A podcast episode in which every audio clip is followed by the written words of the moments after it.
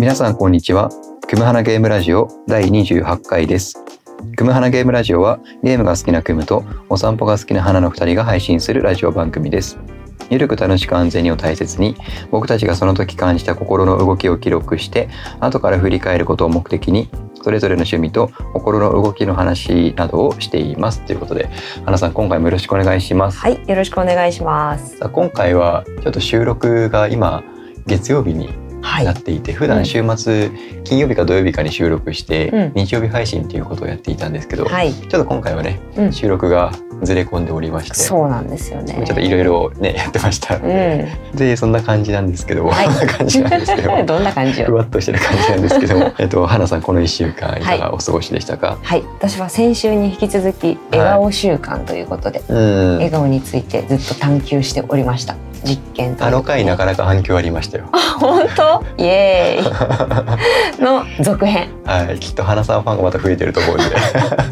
だからかれこれも2週間は笑顔習慣としてやっているわけですよね、それでどうなったか。今週の気づきなんですけどえっ、とね笑顔からのえ声です。絵声、うん。笑う声。そう笑う声について考えておりました。でもねうん、笑顔もちろんいいよねっていうのがうん。だんだん分かってきた、でその後にあ笑声ってあるよねよくよく自分を観察してると笑声を意識しなくても笑声になるんだなっていうのが分かったんですよこれはねもう少し詳しく説明するとはい。笑顔になると笑声になる笑顔を作りながら笑声にならない方が難しいんですね。これあの聞いている皆さんもまあ恥ずかしい方は、まあ、やらなくていいんですけど興味がある方はやってみてください、すっごい自分なりの笑顔をまず作ってその笑顔で「ありがとうございました」って言ってみるっていうめっちゃ笑顔を作って「ありがとうございました」っていうのとじゃあ反対にすんごい難しい顔をして眉間にキュッてシワを寄せてうん。めちゃくちゃ難しい顔をしてうん。この状態で「ありがとうございました」って言ってみる。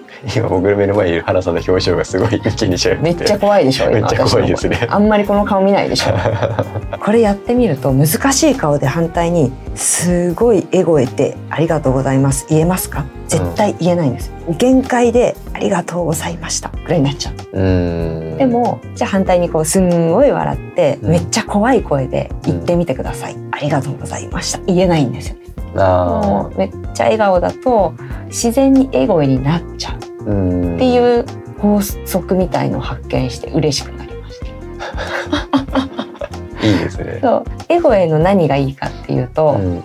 もちろん話してる相手に聞き心地がいいですよねうん。怖い顔でなんか最近のこととかをそれでさって話されるよりエゴエで「いや聞いてよそれでさ」って言った方が「え何何?」って気分になるじゃないですか。なりますね。だから相手も聞いてて楽しいし、うんあとはね自分にとってめっちゃいいんですよ、うん。なぜならエゴエを一番近くで聞いてるのは自分なんですよ。自分の体にそのエゴエが響いてるわけですよね。うん。これ悪いわけないじゃないですか、うん。それって。エゴエを意識しなくても、うん。笑顔になることでエゴエになるから、うん。結果やっぱり笑顔よね。しかもはできれば微笑みでもいいんだけれどい。も、うん。ニコニコ以上のもうニコニコってニコニコじゃなくてニコニコは笑ってますい。ね。笑ってます。私のこの変な話を聞いてるはいクムさんが今ニッコニコなわけですよ。ははははって言ってしまうみい。たいな。うん。多分これは2週間経った今でもはい。あ自他ともに幸せにできる簡単な方法だなって思っています。という1週間でした。はい、じゃあクムさん。はい、僕はですね、ちょっといろいろ身の回りとか自分自身のアップデートをしてました。アップデートいいことだ。アップデートしてまはいして、ちょっと。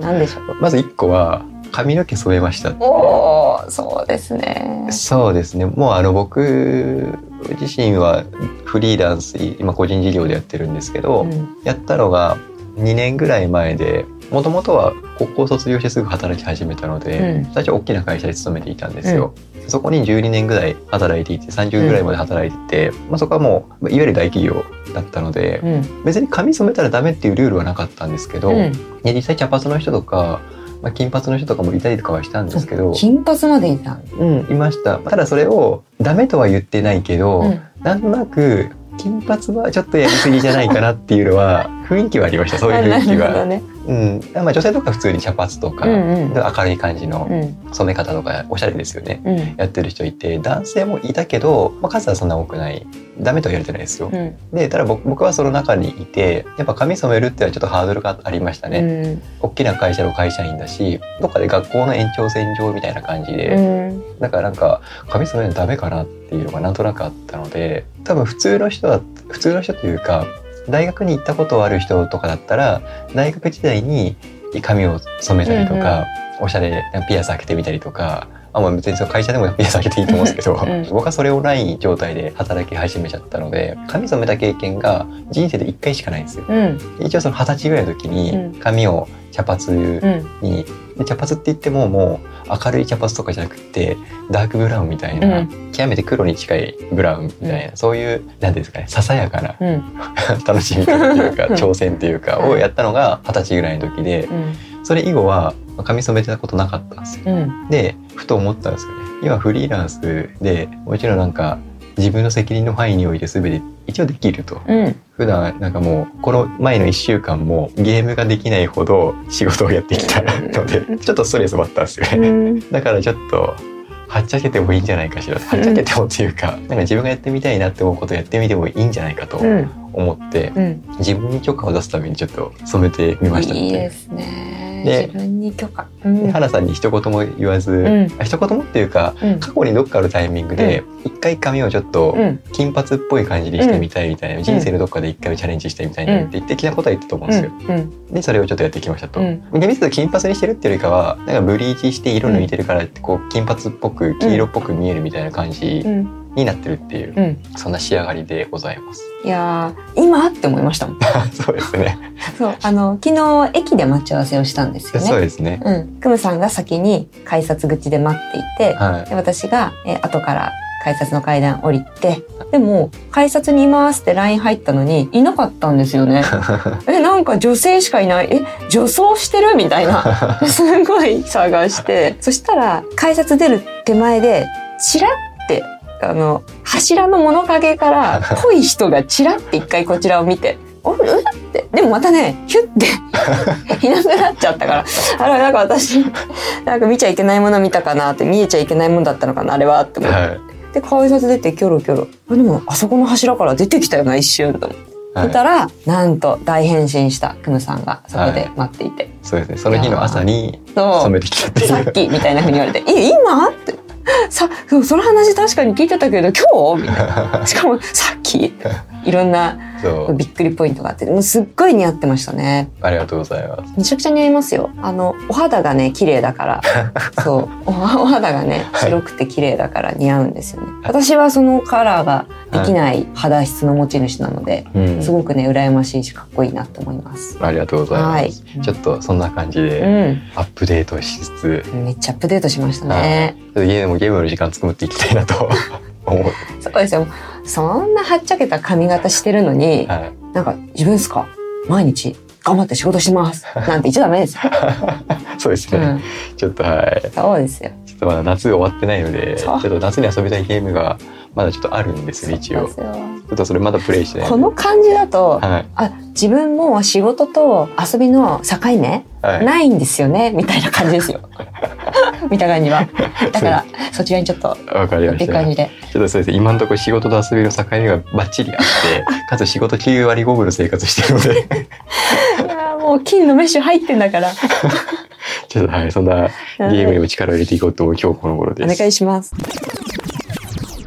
さあ、花さん。はい。今回はですね、さっきの話のつながりでも延長戦でもあるんですけど、うん。大人がゲームを楽しむ方法ということで、何回か前に楽しむが最強だよねみたいな、はい。そういう結論が出たんですけど、うん。やる以上は楽しむ、ううんん、わかりますと、うん。もちろん言葉の意味はわかりますと、うん。けどっていうのが、うん。大人はつきまとうのかなって思うんですよね。はい特にゲーム系ポッドキャストさんとかを皆さんの番組聞いてたりするといろんな葛藤苦悩があるあもちろん楽しみながらですけど、うんでも楽しみながらもやっぱりいろいろ考えいろんな考えがあるんですようん皆さん。例えばゲームを買って遊んでますクリアしなければならないみたいな。うんでそれをクリアすることが行為がちょっと義務化になっちゃってるというか、え例えば本読み始めたら読み終わらなきゃいけないとか、映画見始めたら映画見終えなきゃいけないとか、なんか最初は本が好きでとか映画が好きでゲームが好きでってそれで入ってってるはずなのに、いつしかそれをやるのが義務感になってる結構義務に感じてる人とかも結構いて、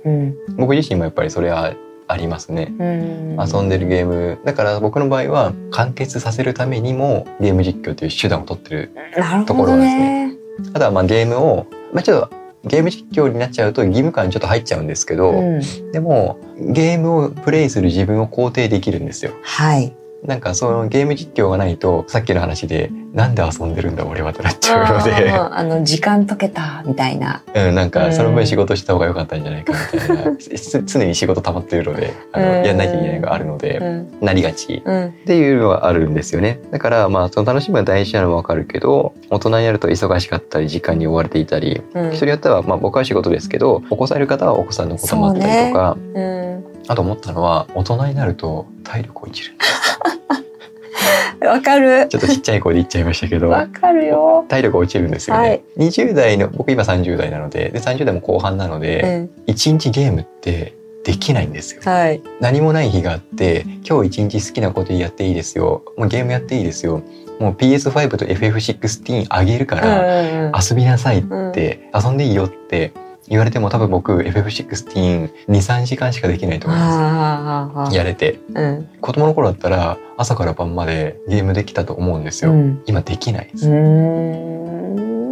それは体力をしてるのか集中力が続かない。子供ほどのガッて入ってい込む集中力がない、続かないのかかもしれないですけど、うん、なんかちょっとまだまだ話したいこともあるし、ちょっと一旦この辺で、止めといて、なんか、一応ここまで何か話させ気に感じたこととかありますか？リアルですね。そうですね。話が。もうリアルですよ。これリスナーさん、聞いてくださってる皆さんも、首もげちゃうぐらいうなずいてるんじゃないかな。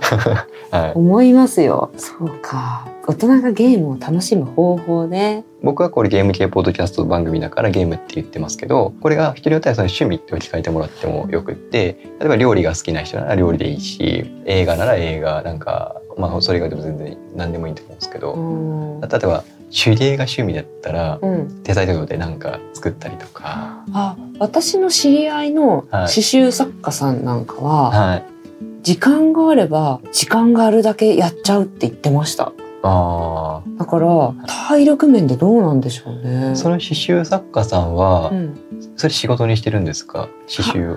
えっ、ー、とだんだん仕事になってきた。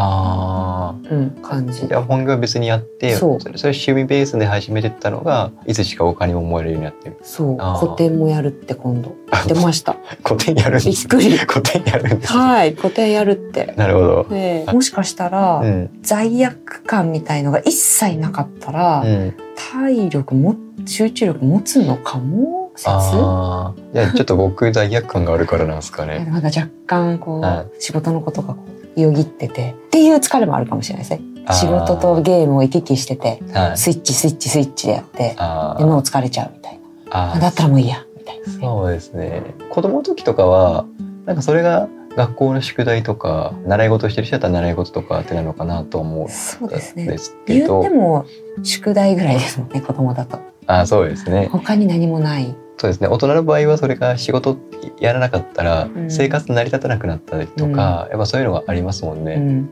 子供だったら宿題やらなくても親が働いてるからご飯出ないってことはないだろうし。そう全てがもう守られてる状態で、はい、安全安心が確保された状態でゲームをするのと、うん、不安定な状態でゲームをするのって、それだけで疲労感は違いそうですよね。なるほど集中力も絶対違うくなっちゃうし、うん、そうかなんか僕が思ったら、まあ、そういう時間とかもそうだし体力面もそうだしであとは感性鈍ってるのかなとかでちょっと2つあって感性が鈍ってるのかな当然子供のようにみずみずしい感覚とかやっぱりないわけですよ。うん、まあそりゃそうだ。人生何十年も歩んでると。そそうだ。あと経験値がある分、うん、刺激に慣れちゃってる。あ、刺激ね。あのゲームっては要は刺激だと思うんですよ。あもうその通り。まあゲまあ、ゲーム以外の物語エンタメ系は全部そうだと思うんですけど、はい。ストーリー展開とか、はい。キャラクターの情緒とか、はい。それを見て自分で感じるものを受け取ってでそれが自分の中に醸造されていくというか深まっていくというか。でも大人になってくるとこういうストーリー展開だとこうなるよねとか大どん展開しってあんまなくってもちろんなんかゲームの場合はそれが映像のビジュアルとか音楽が入ってくることによる相乗効果とかであとはそういう、まあ、物語の黄金ルールはありつつもでもやっぱそう来るかみたいな展開があったりとかあの僕らが前回プレイした「メグと化け物」うん。あれはシンプルに面白かったんですけど、うん。でもすごいど真ん中のストレート。うん。変化球もそんなないというか、うど真ん中に感動できるストーリーというか分かりやすい物語を放り込んでくれてるから、それはそれで楽しめるんですけどやっぱその想定の範囲内の楽しみ方というかそれが面白いんですけどね。そういうのもあるのかなってちょっと思ってるんですね。うんさすがというかお互い視点が似てるっていうのは前々からはうん分かってたことなんですけど、この私の今週のテーマさっきエゴエって言いましたけど、い刺激っていうのも私のテーマだったんですよね。あそうなんですね。そうそうなるほど。だからその今の刺激要は刺激なんですよねって言った時に私も先週自己対話でうん、要は刺激なんだよなって何回も言ってるんですよ。あそうなんですね。そうだからゲームに関わらずもうおっしゃる通りで要は刺激欲しいんですよ人間って。うんでそれでポジティブなね刺激が得られないって分かった時に、うんそれでも刺激が欲しいってなると、うん人間は無意識にネガティブな刺激でも自ら得ようとしていってしまう。いやーそうねゲームの刺激慣れて大人は刺激に慣れてしまった悲しい。でも一方でやっぱ物語え僕は RPG ゲームの中でも RPG が好きなのでゲーム、ね、ジャンルいっぱいあるじゃないですか。うんでやっぱ僕は RPG が好きなんですよね。うん。やっぱそれは物語っていうのがシンプルに面白いなと思っていて、うん。つい最近あのホロコーストとかちょっと全然あのゲームから話題がそれるかもしれないですけど、うん。あのホロコーストとか、うん。それに関する本とか、うん。あの第一次世界大戦から第二次世界大戦その直前ぐらいまであった、うん。そのアウシュビッツ収容所の、あ夜と霧とかそういう本もあったりするじゃないですか。難しいのぶっこんできますね。あいやちょっとそう難しい話をするとゲゲーム系ポッドキャストからちょっとずれちゃうからあのちょっとあんまり細かく言わないですけど要はユダヤ人たちが大量虐殺されたっていうのが史実としてあってその収容所があってでその収容所に収められた人たちが夜と霧の場合はですねどういうふうにその中で人生に活路を見出していたかうみたいな。んやっぱりそれが何もたとえ楽しみがないんですよ。物語を言うことによってなんかその物語を楽しむとかそんな苦しい状況の中でも楽しみとか希望とかを忘れずにいた人たちがもちろん全員じゃないですよ。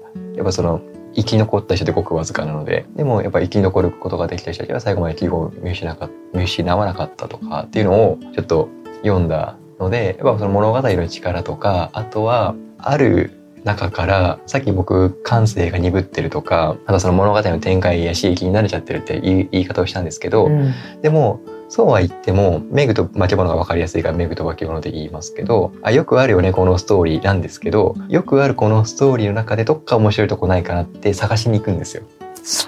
あるあるのストーリーの展開なんだけどそのあるあるの中で面白いところが見つかってくるっていうのが大人ならではの楽しみ方なのかなとはちょっと思うようにしてるっていう。めっちゃいい締めくくりしましたね。まとまった。どこに執着するかなって思ってたんですけどはい、すごい。そうですね。いやもうしかももう激しく同意。あまさに私もそう思ってます、私また笑顔につなげちゃうんですけあ、ど、はい、楽しくなくても私は笑うんですよ。ちょっと似てるんですよね。うん、自ら作りに行くんですよ。探しに行ったり作りに行くってことそっか。がある。アナさん美味しい食べ物食べるの好きうん。だけど美味しそうに食べるじゃないですか。めっちゃ美味しそうに食べます。でそれがいい感じのフレンチでもそうだし、うん。で例えば100円とかで売ってるようなスナック菓子とかでも美味しそうに食べれる、はい。多分そういうことですよね。そう私誰よりもチロルチョコを美味しく食べられる自信があります、何十円、ブラックサンダーをはい。ブラックサンダー美味しく食べれる選手権をはい。開催したら、はい。まあトップ3には入るでしょうね。自信がありね。ますそのゴディバのチョコだから美味しいとかじゃなくて。じゃないじゃない何でもいいですまあ、10円チョコでもいける10五円チョコか。あ、5円五円チョコ5円ですね。5円チョコ懐かしいですね。今もあるのかな。はい。それですよ答えは楽しみを見つけに行く。うんちょっと大人っぽいですね。大人っぽい遊び方なんかそう子供の時は与えられるもんじゃなかったですか、うんうんうんそうそう。何でもかんでも、うん。全員がとはちょっと言い切れないんですけど、うん。でも大抵の人たちは大人たちから何かを与えてもらう？ゲームとか遊んでてもゲーム側から与えてもらうみたいな。ああそうね。多分それでよかったと思うんですよね、大人になると自分が与える側にも回るし一方で受け取る側にも回るし両方あるありますよね、うん。受け取る側になった時にああこれ知ってる？とか、うんそうね。なりがち。ね。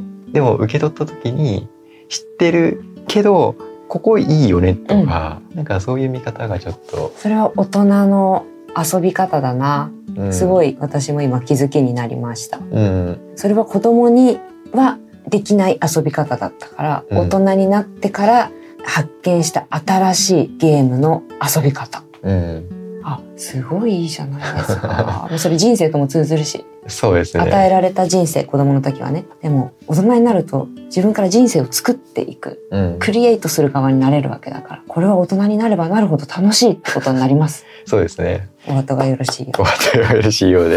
じゃあちょっとあのはい皆さんも一緒に楽しんでゲームやっていきましょう。はい。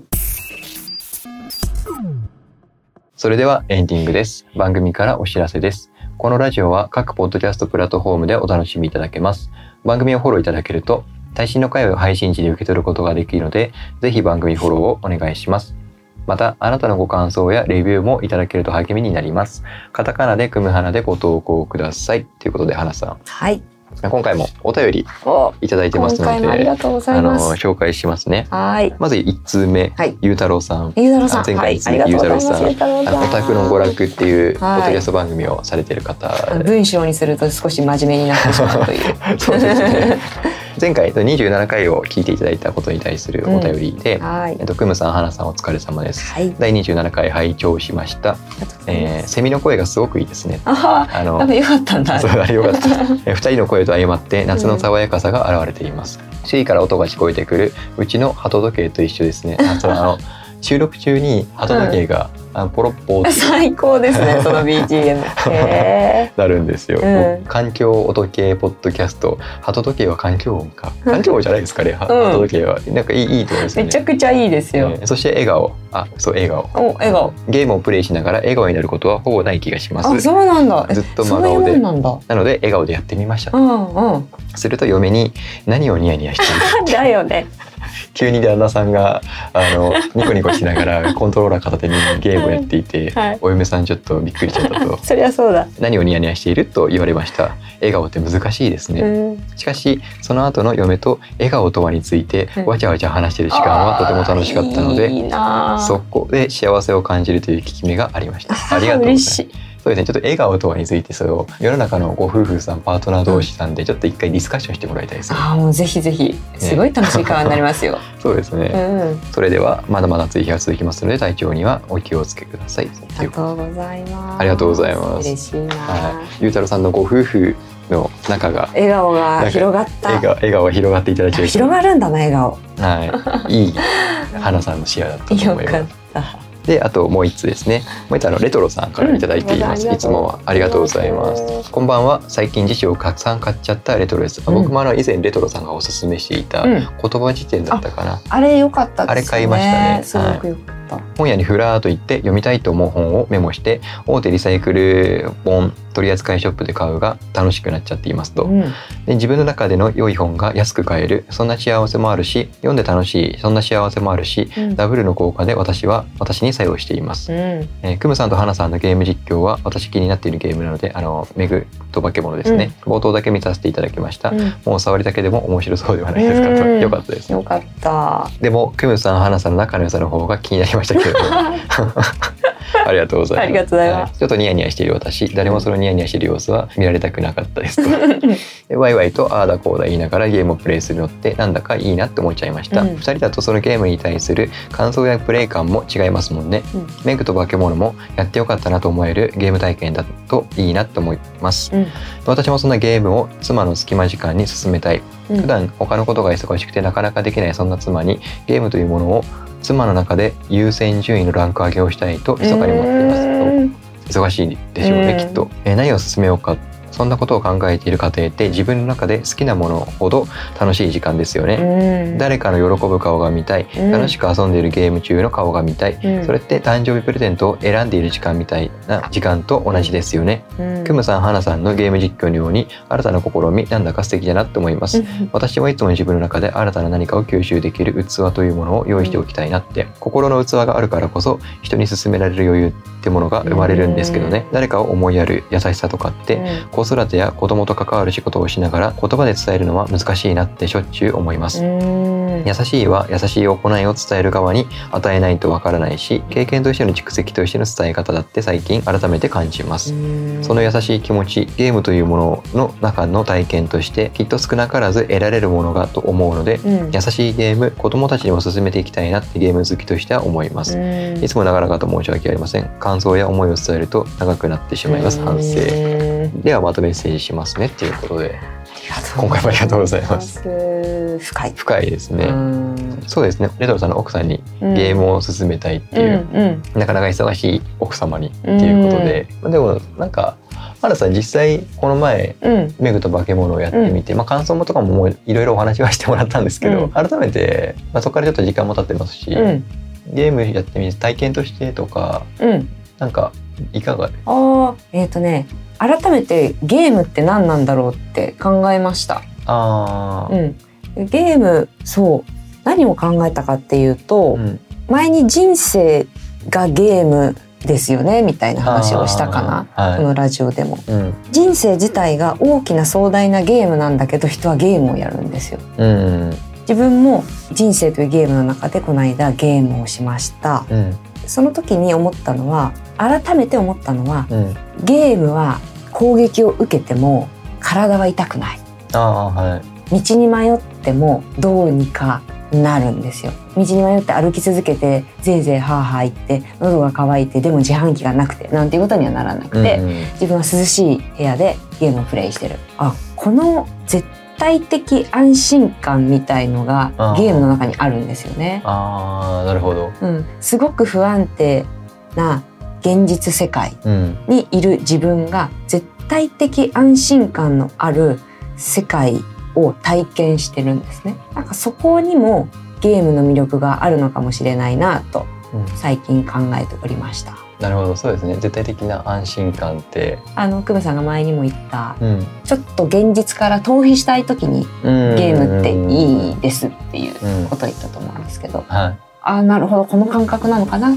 あと思いました。ーありがとうございます。そうですね。ちょっとレトロさんの奥様もぜひうん。忙しいということなので、ね。なんかそういうゲームレトロサクッとできるような、ね。うん、レトロさんがおすすめするゲームを奥様がやられる？レトロさんがおすすめするゲームあ何でもこうハマりそうな感じしますけど、なんかそうですね。奥さんだったらなんか、ね楽しくやってもくれそうな感じがしますけどね。うん、レトロさんのお人柄だからねはい。奥さんのことよく分かってるだろうしね。うん。はいちょっとまたいいうん、ゲームライフをうんみんなで作っていければいいかなと思っておりま。ですすね。えーそれでは最後までお聞きいただきありがとうございます。ここまでのお相手はクムと花でした。また次回もよろしくお願いします。「